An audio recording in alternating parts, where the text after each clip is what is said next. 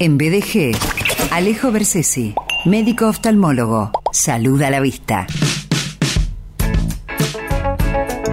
Él es director de especialización en oftalmología, profesor honorario, Facultad de Ciencias Médicas, Universidad Nacional de Rosario.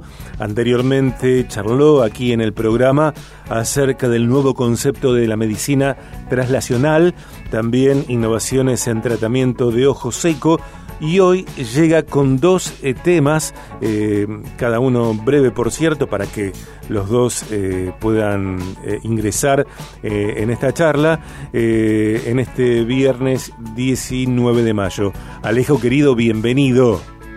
Hola Sergio, buenas tardes. muy agradecido como siempre por tenerme en cuenta y permitirme un pequeño espacio como para brindar algunas este, propuestas. Bueno, Gracias. El agradecimiento es recíproco, el espacio es el que más o menos eh, tienen de más entrevistas y, secciones. Y de nuevo te digo, feliz cumpleaños, gracias por estar en la celebración del programa el día 10 de mayo, eh, compartiendo acá. Eh, y te digo feliz cumpleaños porque yo creo que el aniversario de Viaje de Gracia es un hecho colectivo, así que cada quien que pertenece a la comunidad BDG también que reciba un feliz cumpleaños como en tu caso. Y de ese día cuando viniste, Alejo, que estuvimos charlando en el aire, me quedó clarísimo que el vino tinto es saludable a la vista. Por supuesto. vos supuesto, vos sabés que tiene una sustancia, el vino tinto, resveratrol, que es antioxidante y em, rejuvenece. Una buena copa de vino, bueno, eh, que contiene resveratrol es una sustancia antioxidante que es lo que produce envejecimiento celular, así que favorece y rejuvenece. Mira, voy a incorporar, no lo hago yo, pero me encanta el vino tinto, voy a incorporar eh, una copa con vino tinto eh, a la noche, no al mediodía. Me parece muy bien, ¿Mm? no, me parece excelente. Es lo que decía aparte de Favaloro también, me acuerdo que lo él decía que un vaso de vino tinto es bueno para las arterias, para las venas, me acuerdo, lo, lo dijo Favaloro. Sí, Sí, sí, sí. Eh, Alejo, querido, eh, dos temas, decíamos. Eh, comencemos con los avances en el tratamiento de superficie ocular. ¿Cuándo esta, esta superficie necesita ser tratada y cuáles son las, las novedades respecto de tratamientos? Sí, las novedades son insertos de membrana amniótica, que son pequeños, como pequeños parchecitos, como si fueran lentes de contacto de membrana amniótica que se colocan en ojos secos severos y en alteraciones eh, importantes de la superficie ocular, como pueden ser úlceras de córnea. En ese sentido, los eh, insertos de, membrana amniótica contienen factores de crecimiento eh, autólogos. ¿Qué significa autólogo? Que son del propio paciente. La sangre tiene factores de crecimiento y, es, y el plasma también, eh, perdón, el inserto de membrana amniótica, y permite la regeneración o la cicatrización de úlceras corneales que son refractarias al eh, tratamiento convencional. Otros son también los colirios con insulina, que es una dilución de, de una unidad cada mililitro por, importante, en un colirio, y eh, se ha visto que las propiedades de la insulina son muy regenerativas y también se usan para el tratamiento de ojo seco severo. Y también, bueno, lo que usamos eh, habitualmente es los hemoderivados, son derivados de la sangre del propio paciente.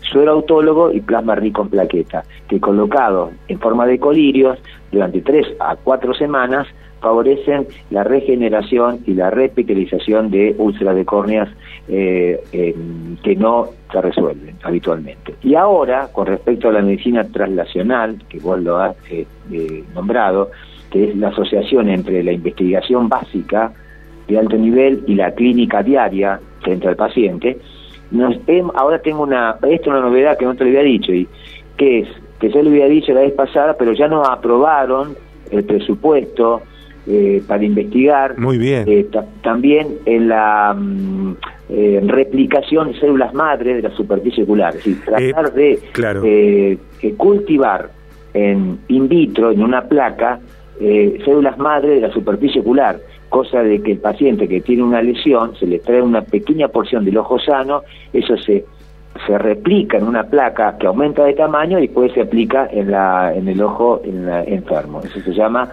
eh, cultivo de stem cell o células madres in vitro. Alejo, eh, investigación que junto a colegas estás desarrollando en el Hospital Centenario. Exactamente, en la Facultad de, en, la, Cátedra de Oftalmología de la Facultad de Ciencias Médicas y, en el Servicio de Oftalmología del Hospital Centenario. Eh, nunca te pregunté esto, ni al aire ni fuera de aire, me parece mm, tal vez clave por lo menos para algunas personas. Eh, ¿Qué relación hay entre la salud de los ojos, entre la vista saludable y el descanso? Eh, la cantidad de horas que una persona duerme y también los horarios en los cuales una persona duerme hago un paralelo en este sentido. Charlando con la doctora María José Peralta hace varios años, ella eh, nos decía que el horario de mayor aprovechamiento del descanso va entre las 22 y la 1 de la madrugada. Eh, hay personas que tal vez nos dormimos a las 2 de la madrugada o más tarde, desplazando el aprovechamiento de las horas que más fruto dan en términos de descanso y revitalización celular. ¿Qué sucede con el descanso en términos de horarios y cantidad de horas eh, dormidas? Sí, em, en realidad, digamos, los ojos, bueno, el ser humano está hecho para dormir de día y, dormir de noche, perdón, estar en vigilia de día y dormir de noche. Em, hay una sustancia melatonina y otras eh, que durante la noche se reconstituyen y eh, durante el día, eh, por ejemplo, ocurre la luz, la luz diurna, actúa sobre la retina y durante la noche se produce la concentración de melatonina que tiene relación con la inducción al sueño. Si yo durante largo tiempo de la noche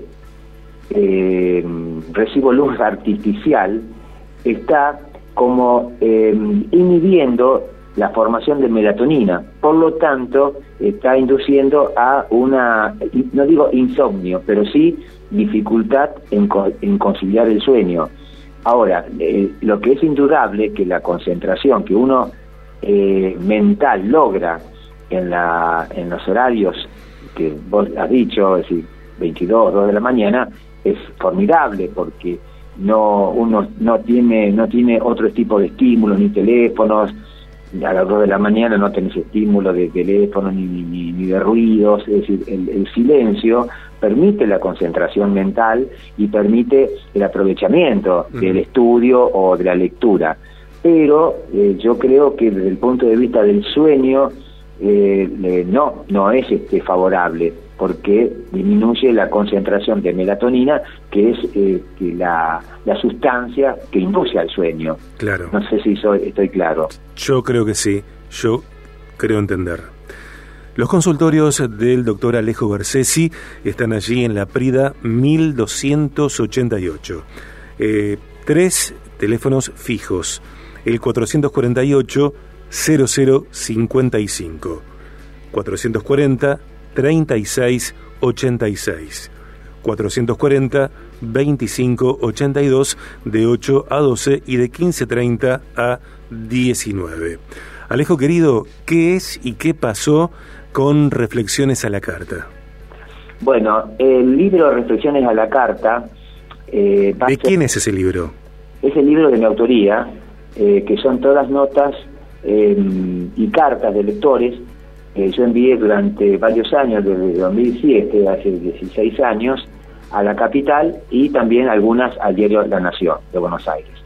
Eh, muchas son, y también comentarios, o algunas son, este, no digo editoriales, pero sí reflexiones publicadas en estos medios.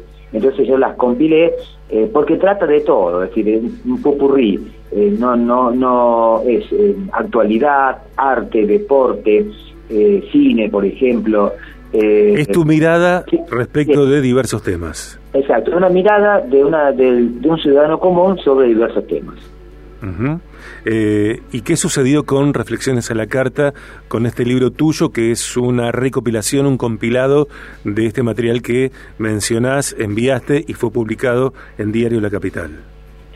El Consejo de, Liberantes de Rosario, me, ayer me avisaron que en, en una asamblea aprobaron la, la ordenanza, o la, sí, la, no la ordenanza porque el, Ejecutivo aprobaron la designación de, em, de interés municipal al libro eh, para este eh, como, como tal. Ahora falta después la, ordenanza, que creo que es un problema del Poder Ejecutivo. Y a tu libro, esta declaración... Aprobado por el Consejo, es decir, por todos los bloques que conforman el Consejo de Deliberantes, aprobaron por unanimidad la declaración de, eh, de interés público. Interés municipal. Eh, interés, municipal. ¿Qué, eh, ¿Qué perspectivas, qué posibilidades le traen a tu libro esta declaración?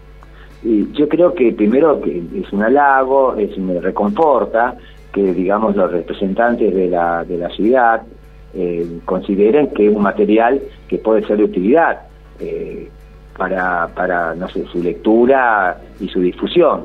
Eh, así que apenas, este, yo el libro todavía no está publicado, está editado, pero está en imprenta, como dicen. Así que cuando, mm, cuando cuente con un volumen, voy a ir a la, por, supuesto, como siempre me invitas, voy a ir al programa a ojearlo con vos, como para hacer algunos comentarios de algunas notas. Me encanta. ¿Qué te parece? Me encanta, me parece perfecto, Alejo, perfecto. Eh, y también me parece perfecto, tenés que presentar ese libro.